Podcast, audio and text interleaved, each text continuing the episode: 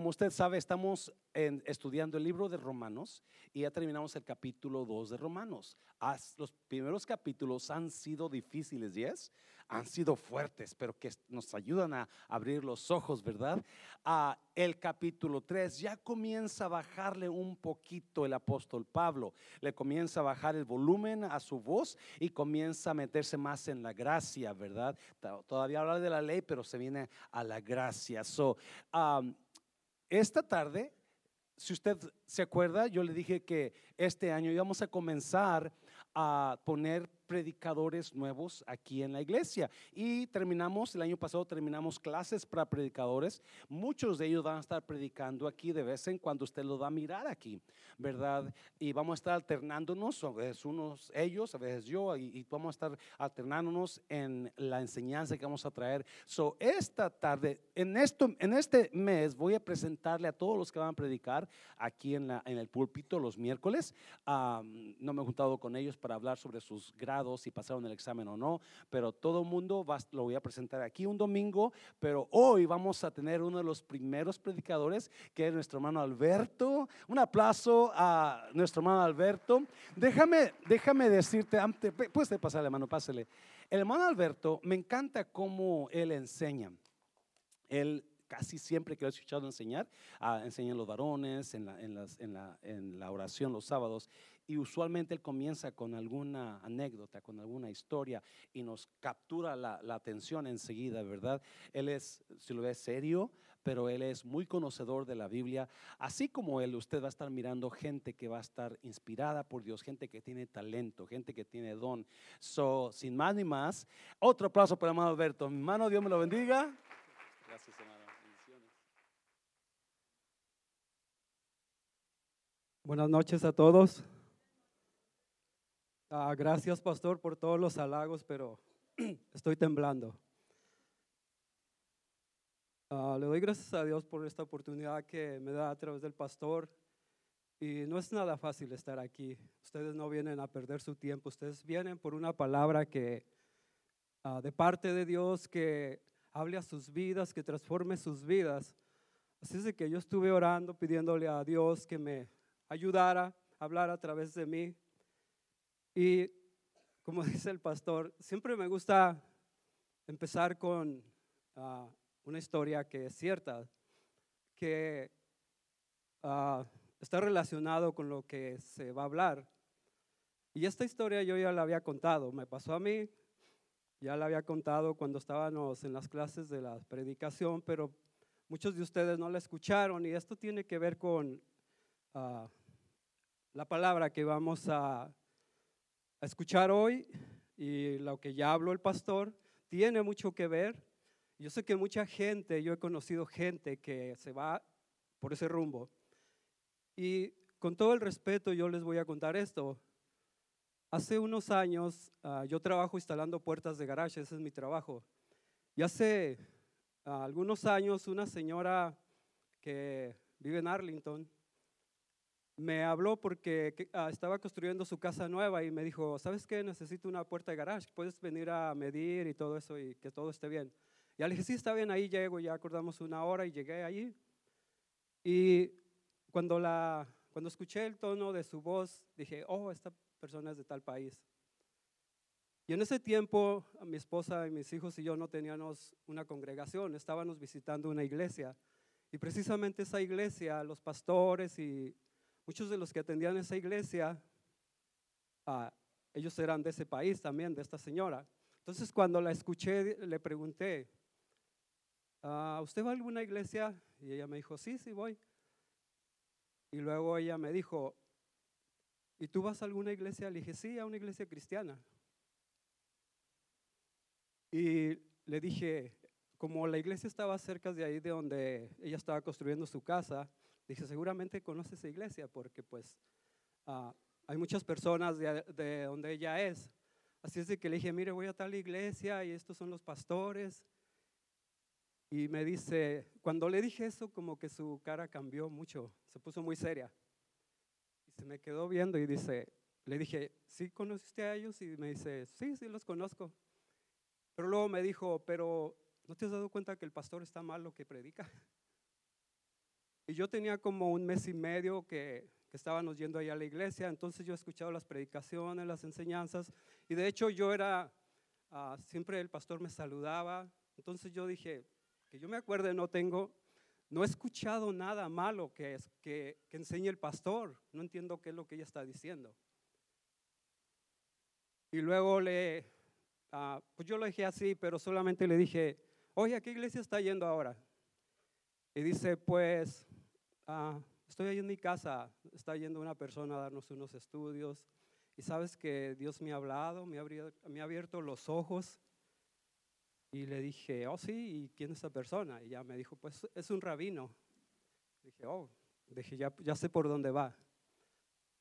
Entonces ella siguió hablándome, hasta me invitó, no, vente, vamos a mi casa, mira, vas a ver que tu vida va a cambiar.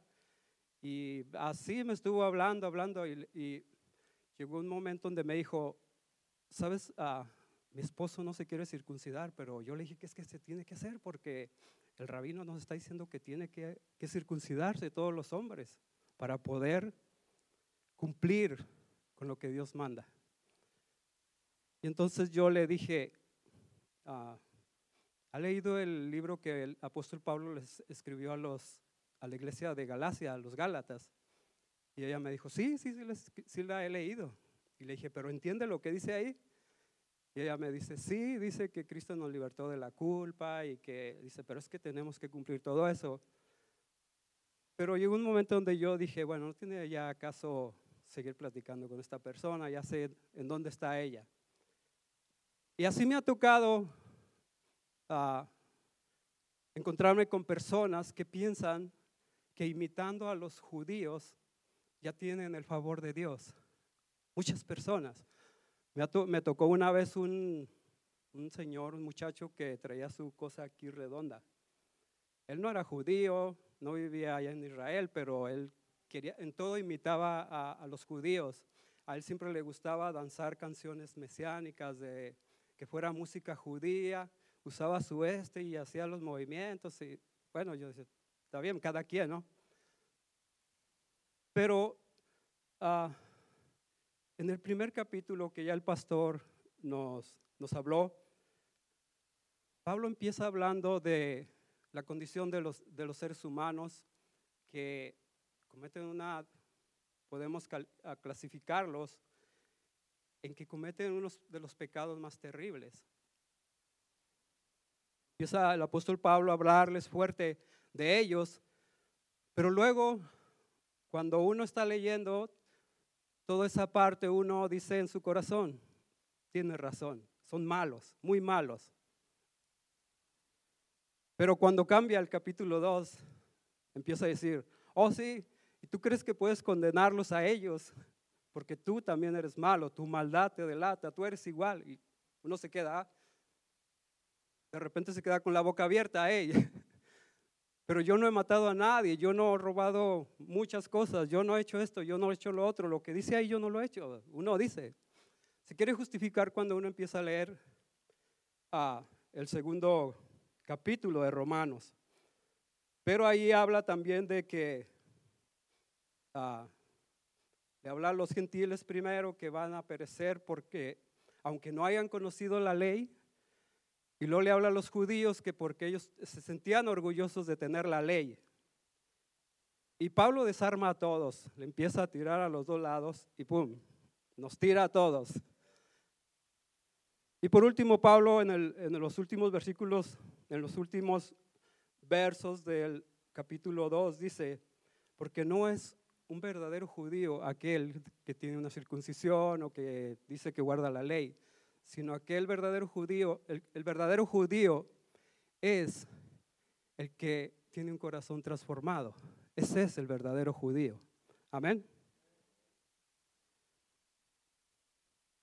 Y uh, yo le puse a este estudio hoy, capítulo 3, que es en donde voy a estar hablando la palabra. Le puse condenación y justificación del ser humano. Raúl, si lo pones, por favor. Este es el título que le puse porque en el capítulo 3, Pablo empieza a hablar de de los judíos, empieza a hablar de ellos.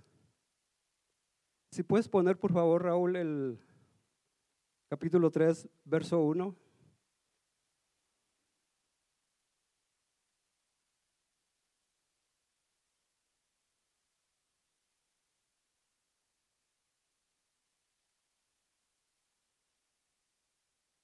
Pablo empieza a hablar todavía de los judíos, que es, es ah, la última parte que habla de él, de ellos.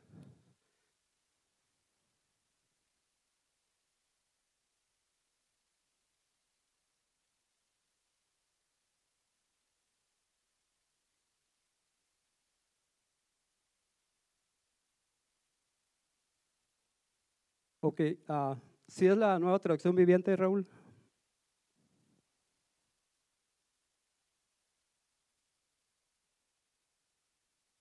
O vamos a leerlo ahí, está bien. Pablo empieza y después de decir que los, de decirle a los judíos, la ley no les sirve de nada si no la cumplen. Por la ley nadie va a ser justificado. Y luego le, se dirige a los judíos y les dice, entonces, ¿qué se gana con ser judío o qué, o qué valor tiene la circuncisión? ¿Puedes poner el 2, por favor? Y luego les dice, mucho, desde cualquier punto de vista. En primer lugar, a los judíos se les confiaron las palabras mismas de Dios. Pablo les está diciendo, está bien, ah, ya les di con todo, ya les dije que nadie puede ser justificado delante de Dios por la ley o por sus propios esfuerzos, pero luego les dice, pero tiene mucha ventaja el ser judío. Y sí, los, los judíos Ah, con esto nos vamos al primer punto que se llama el, el privilegio de ser escogido por Dios. Ese es el primer punto que quiero tocar esta noche, el privilegio de ser escogido por Dios. Como todos sabemos, la nación judía Dios la escogió desde el tiempo de Abraham cuando lo llamó, cuando le dijo que saliera de su tierra y de sus padres y se fuera a una tierra que le iba a mostrar él se fue, Abraham se fue obedeciendo y desde entonces a través de Abraham se creó la nación judía y Dios escogió a ese pueblo. Y ellos tenían muchos beneficios. ¿Por qué? Porque a través de Abraham, de Isaac, Jacob, de David, de todos ellos Dios hizo pactos con esa nación. Hizo pactos de bendición, hizo pactos que los beneficiaban en mucho. Ellos tenían unos beneficios que las otras naciones no tenían. Se, se imagina que ellos tenían la revelación de Dios, pero las otras naciones no conocían a Dios. Así es de que ellos tenían ese privilegio y se sentían muy orgullosos porque Dios también les dio la ley de Moisés, les dio todos sus ah, principios, les dio los mandamientos, les dio muchísimas leyes de, sanidad, de sexuales, de todo, todas las leyes le dio a ellos. Entonces ellos conocían todo eso. Y otro privilegio que tuvieron es que en esa nación nació el Salvador del mundo, nació Jesucristo. No hubo otra nación que tuviera ese privilegio, aunque realmente ellos no, no, lo, no, lo, no lo recibieron. Ellos se perdieron ese momento tan hermoso de poder tener al Salvador, de que haya nacido en esa nación. Pero sin embargo, todos estos beneficios no los hicieron mejores a ellos, porque Dios les demandaba mucho. Dios les dijo, yo soy santo y quiero que ustedes sean santos, tienen que ser santos porque Ustedes se acercan a mí y yo les he dado mi santidad. Ustedes tienen que ser santos, tienen que tener un comportamiento muy diferente a las demás naciones. Todos los que hemos leído la Biblia nos hemos dado cuenta de cómo las naciones eran en ese tiempo. Había muchas guerras, adoraban a, dioses demoníacos, dioses que les ofrecían niños, los, los mataban y se los ofrecían en sacrificio las naciones que estaban ahí alrededor de Israel. Había dioses de todo tipo, dioses de todo. y de toda maldad le ofrecían sacrificios a esos dioses, pero Dios les dijo, ustedes tienen que ser santos, no pueden imitar a esas naciones. Sin embargo, ellos fallaron. Con el tiempo se, ah, todo cambió, las cosas solamente las hacían por costumbre, religión, ah, ya no les importaba adorar a Dios realmente como Dios decía, solamente ellos quisieron hacer lo que ellos pensaban. Y Pablo aquí les está hablando a ellos, está bien, hay mucho beneficio en ser judío, pero no porque ustedes tengan la ley van a ser salvos. Y yo estaba pensando, ¿cuántos de nosotros nos sentimos privilegiados de ser cristianos? ¿En verdad nos sentimos que cuando estamos en algún lugar podemos decir, sí, soy cristiano? ¿O nos da vergüenza? Nos da vergüenza cuando alguien habla, no, esos cristianos. Nos, daría, nos da vergüenza decir, yo soy cristiano y no estés hablando. Sí, tal vez conoces a alguien que estuvo mal, pero yo soy cristiano. El, el ser cristiano es un gran privilegio que no tienen muchos. Al igual que a las al igual, al igual que a Israel, Dios nos dice a nosotros, yo soy santo y ustedes tienen que ser santos. No pueden imitar las costumbres, no pueden imitar lo que el mundo hace, que no es correcto. Porque al igual que a los judíos, a nosotros se nos está confiando la palabra. Amén. Cada sermón que venimos, cada sermón que escuchamos, Dios está depositando su revelación, su palabra en nosotros. Y Dios espera que amemos esa revelación, esa palabra. Amén.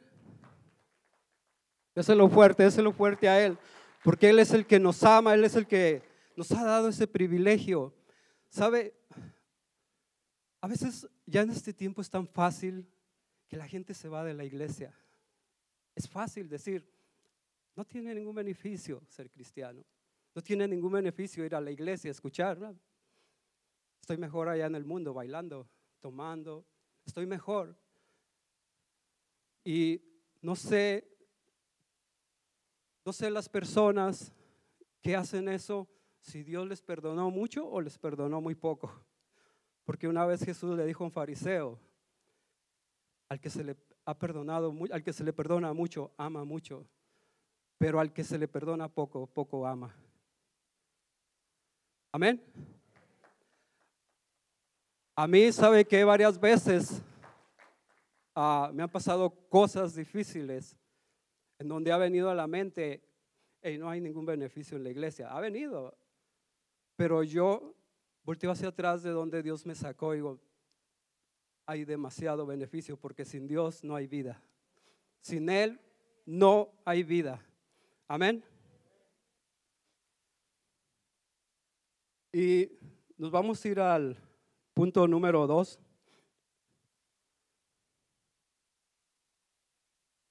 El punto número dos dice, la ley desarma nuestras excusas. ¿Puedes, ¿Puedes poner por favor el versículo 5? La ley desarma nuestras excusas.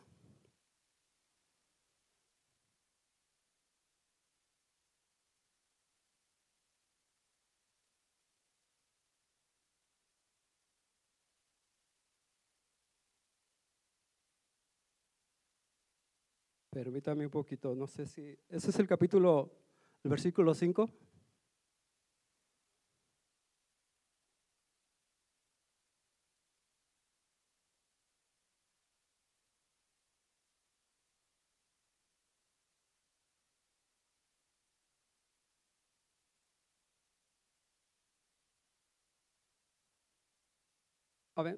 bueno, disculpe. Ah, ¿Puede poner el 9, por favor?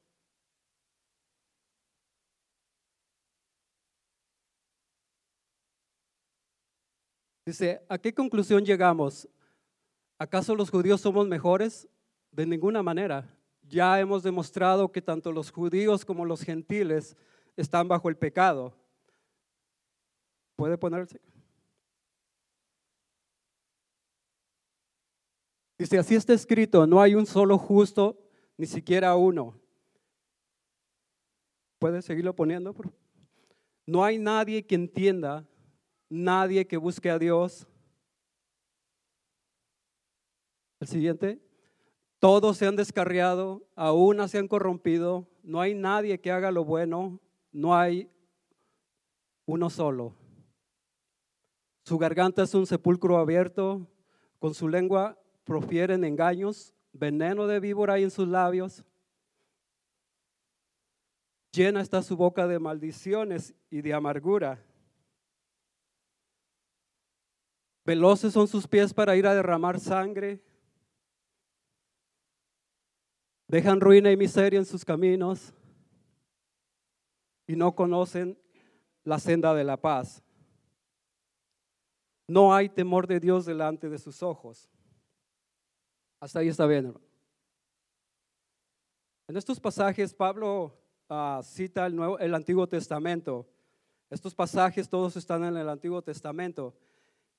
Y ah, mucha gente, yo creo que la mayoría, aún nosotros, lo podemos decir, no sé si solo yo, siempre ponemos algunos pretextos o excusas para justificarnos de cosas que hacemos, de cómo somos, de las conductas que tenemos, las malas actitudes, siempre hay un pretexto o una excusa que ponemos.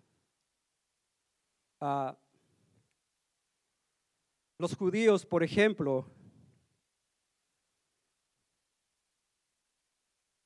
ellos se justificaban delante de Dios por la ley, decían, nosotros somos hijos de Abraham. Cuando Jesús uh, les dijo a, la multitud, les dijo, ah, si quieren ser mis discípulos, tienen que seguirme. Y ellos dijeron, ah, nosotros somos seguidores de Abraham, Abraham es nuestro padre. Y ellos estaban orgullosos, ellos creían que iban a ir al cielo porque eran descendientes de Abraham, porque tenían la ley, porque la conocían. Pero a la gente que más sabía de ese tiempo, Jesús siempre los confrontó y las palabras que Jesús usó contra ellos no, fue, no fueron palabras suavecitas, por eso les decía generación de víboras, les decía hijos del diablo. No eran palabras que Jesús ah, usaba para dirigirse a ellos muy suavecitas. Él les dijo la verdad porque estaban equivocados. Porque, ah, como Isaías decía, como dice Dios en Isaías, este pueblo me adora de los labios hacia afuera, pero su corazón está muy lejos de mí. Pero sin embargo los judíos ponían tanto pretexto, tenían tantas excusas también cuando Jesús les decía, ¿por qué ustedes invalidan los mandamientos de Dios con sus mandamientos? Aunque la autoridad de Jesús era tan fuerte que ellos no podían ah, ponerse a discutir contra Jesús porque Él los dejaba callados, pero sin embargo siempre iban con pretextos, siempre iban con excusas, siempre querían encontrar a Jesús de alguna manera que violara la ley para condenarlo, para decir, ah, tenemos razón de todo eso. Y no sé, pero ¿cuántos de ustedes han escuchado personas que ponen pretextos cuando ah, ustedes les habla de Dios? Siempre ponen unos pretextos cuando uno les dice, no, es que mire, es que Ah, si uno hace cosas malas, pues Dios no, uno Dios no se puede acercar a uno porque uno está pecando, pero tiene que arrepentirse. Y siempre ellos dicen, no, yo no creo en Dios, no, que de todos modos Dios me acepta como soy, no creo que sea tan malo Dios, Dios es amor y Él me va a aceptar así como soy. Ah, yo tuve una experiencia con un primo mío, estuve hablándole por mucho tiempo, él y yo andaba haciendo ciertas cosas cuando yo estaba en el mundo. Y él me conocía bien, pero un día llegué todo cambiado porque fui a la iglesia, acepté a Jesús, me, él me cambió la vida. Y un día yo llegué y este, él siempre estaba tomando, usando droga. Y yo estuve hablándole por mucho tiempo, orando por él. Y una vez se puso enfermo y le dijeron que era una enfermedad uh, muy fuerte que probablemente no se iba a recuperar. Entonces yo estuve hablándole y orando y le dije, mira, acepta a Jesús porque si tú aceptas a Jesús te vas a ir al cielo. Y él me dijo, aún ya estando enfermo y cerca de la muerte, me dijo, no lo creo. Yo no he hecho cosas tan malas para que Dios me mande al infierno.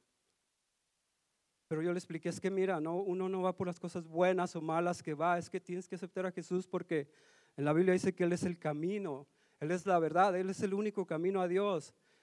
Y a mí me dolió porque Él no aceptó. Por más que le estuve hablando, Él murió sin Cristo. Y me dolió demasiado. Pero Él aún enfermo puso esos pretextos.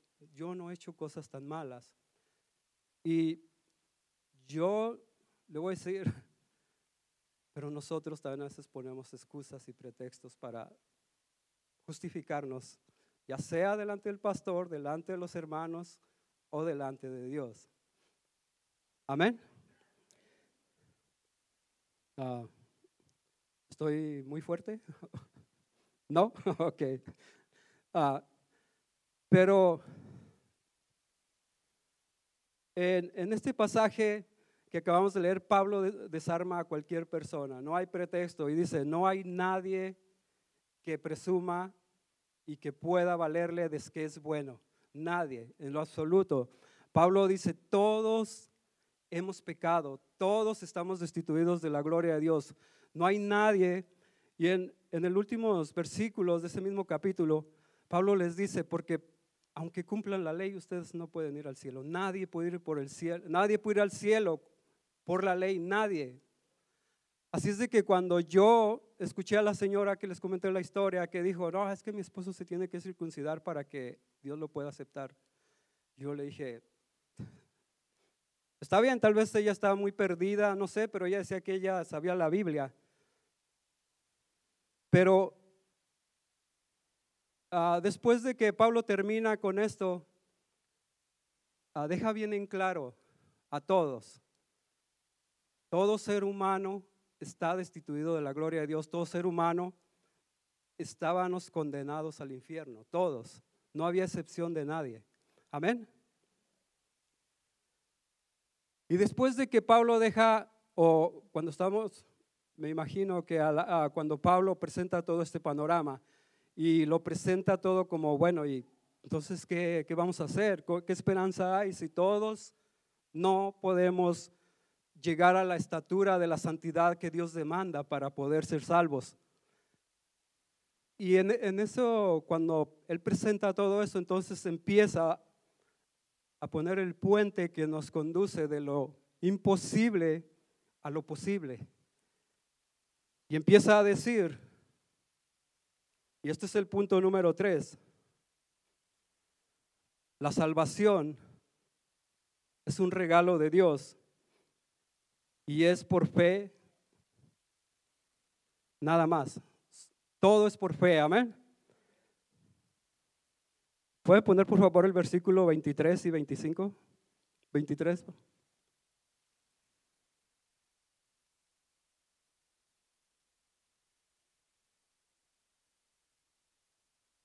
Dice, pues todos han pecado y están privados de la gloria de Dios. Si puedes poner los siguientes, por favor. Bueno, aquí dice, ah, creo que estás un poquito adelantado. Ok, dice, pero por su gracia son justificados gratuitamente mediante la redención que Cristo Jesús efectuó. ¿Puedes seguir, por favor? Dios lo ofreció como un sacrificio de expiación que se recibe por la fe en su sangre, para así demostrar su justicia anteriormente en su paciencia. Dios había pasado por alto los pecados. ¿Puedes seguir, por favor? Pero en el tiempo presente ha ofrecido a Jesucristo para manifestar su justicia. De este modo Dios es justo y a la vez el que justifica a los que tienen fe en Jesús.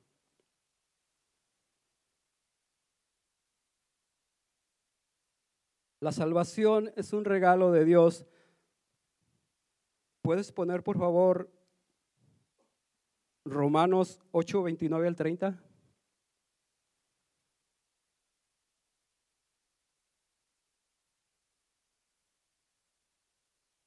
Aquí este, Pablo está hablando también y dice, porque a los que Dios conoció de antemano, también los predestinó a ser transformados según la imagen de su Hijo, para que Él sea el primogénito entre muchos hermanos. ¿Puedes poner el otro, por favor? A los que predestinó, también los llamó. A los que llamó, también los justificó. Y a los que justificó, también los glorificó. La justificación es algo que Dios nos ofreció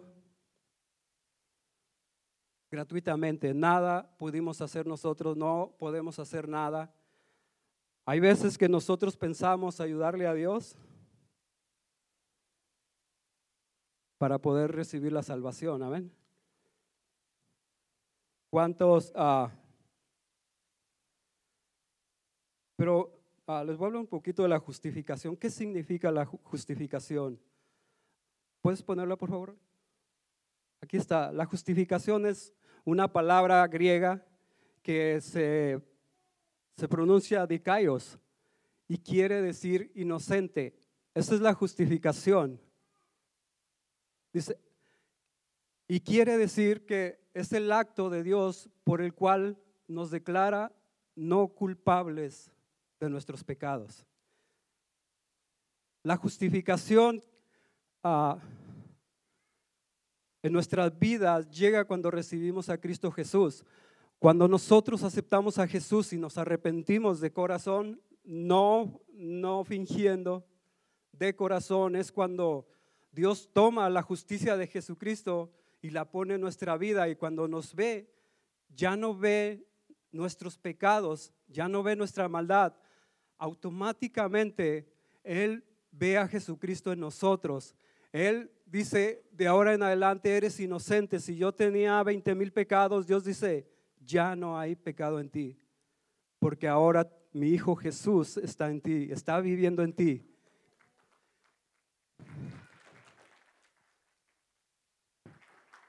Se imagina a una persona que, como antes, estaba condenado a la pena de muerte, o creo que todavía está, pero que estuviera ya sentenciado a la pena de muerte. Y le dijeran, tienes dos días, a los, en dos días te vamos a se va a terminar tu vida por lo que hiciste, ya se va a terminar. Esas personas, yo me imagino que ellos ya están resignados, muchos tal vez, está bien, ya, ya se va a acabar. Pero de repente que el día de la ejecución llegara y le dijeran, ¿sabes qué? Vas a ir con el juez porque te quiere ver. Y que se presentara ante el juez y el juez le dice, no hay cargos ya, no tienes ningún cargo, eres libre, te puedes ir a tu casa. Seguramente nosotros diríamos, qué injusticia, ¿no? Pues si él hizo algo malo, ¿por qué, el, juez lo está dejando? ¿Por qué le está dando la libertad? Pero es precisamente lo que Dios hizo con nosotros. Las cosas que nosotros hicimos no son cualquier cosita. Para nosotros, por decir, yo puedo decir, ah, bueno, pues yo me he robado unos 10 lápices, pero no me he robado 500 dólares. Y eso para mí es una justificación mía. Yo puedo decir, no soy tan malo. Sin embargo, Dios no mide el pecado por tamañito. Para Él pecado es pecado y la paga del pecado es la muerte. Amén. Así es de que ninguno de nosotros podemos decir que ah, yo pequé menos que usted y la cosa es que la justificación es algo increíble que a veces no entendemos. A veces vivimos con la culpa. Yo hice esto hace 10 años y me, me habrá perdonado Dios. Y a veces vivimos pidiéndole a Dios perdón durante años por una cosa que hicimos y que Dios ya ni se acuerda porque Él dice, yo ya no me acuerdo de tus pecados porque mi Hijo ya pagó por esos pecados en la cruz. Amén.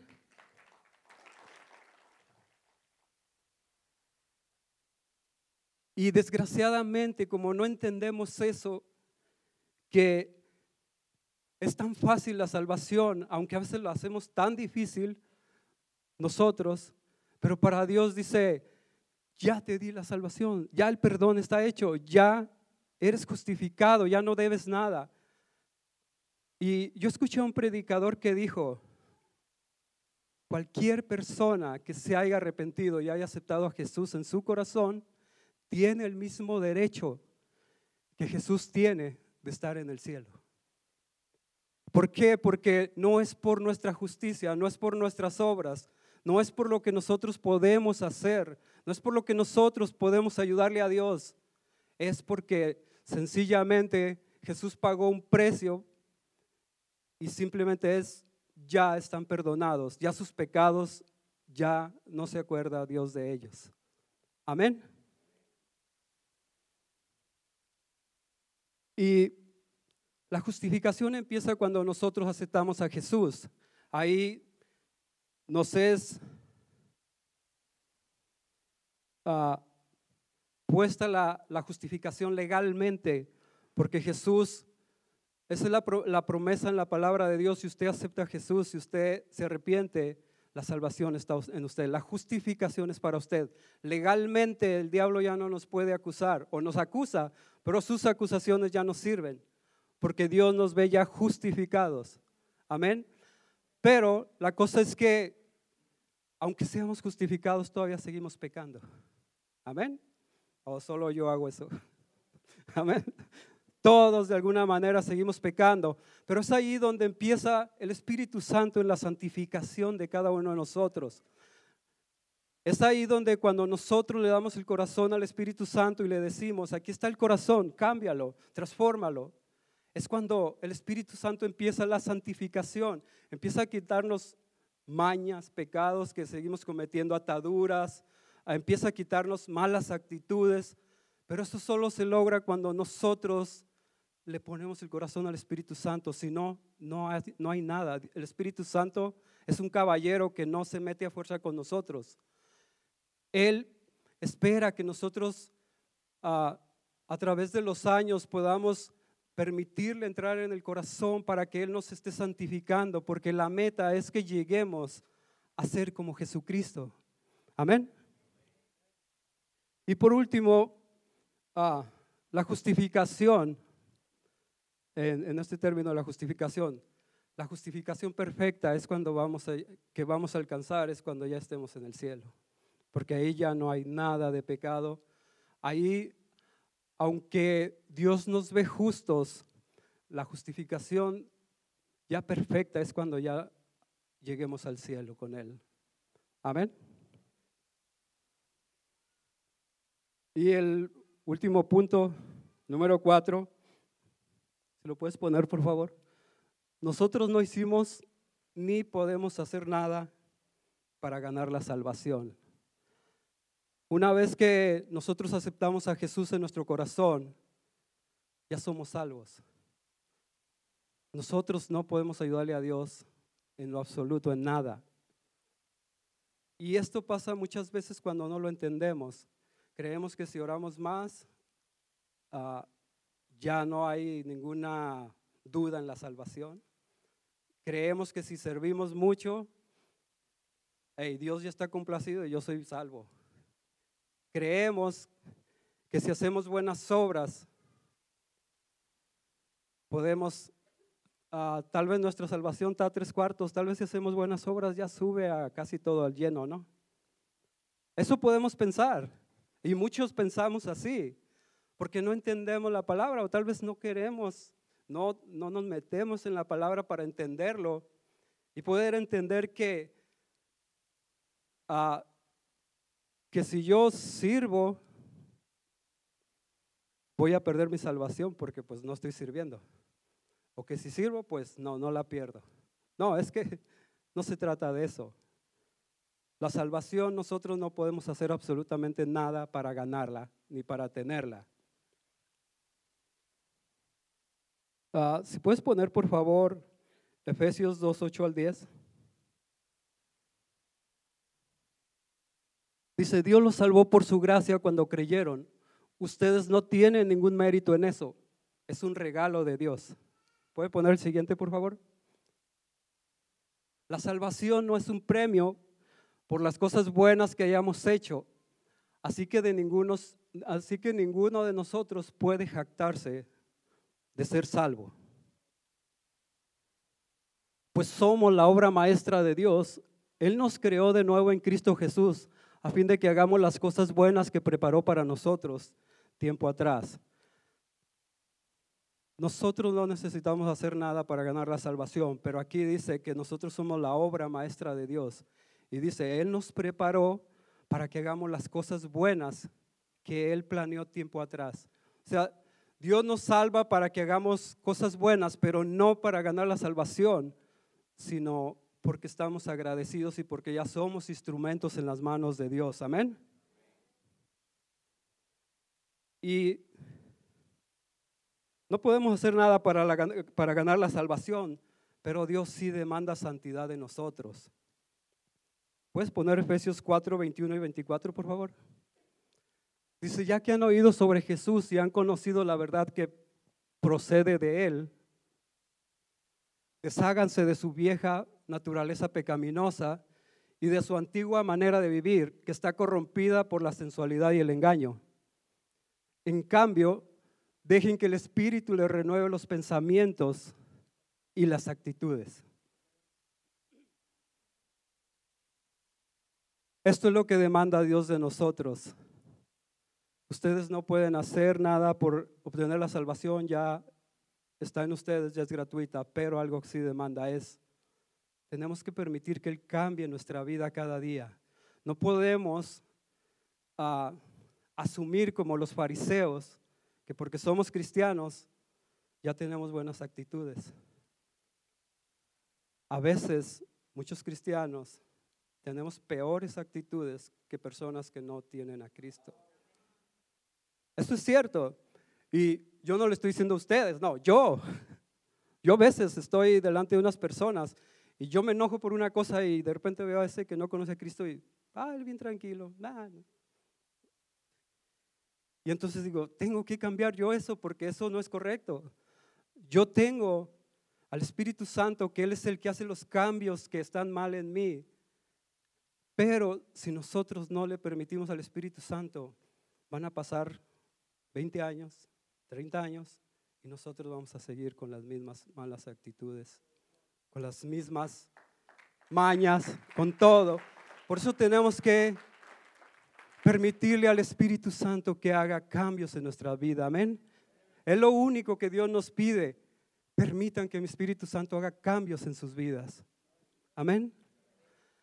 Y eso es todo lo que yo les traía hoy en esta noche. Dele el aplauso a Cristo fuerte. Wow, un aplauso al Señor fuerte, gracias hermano, muchas gracias. Usted va a estar mirando más personas aquí poco, a poco a ministrar al pueblo de Dios. Póngase de pie, póngase de pie. Esperando a nuestro músico que venga para acá. Pase el altar, venga, vamos a despedirnos. Vamos a despedirnos.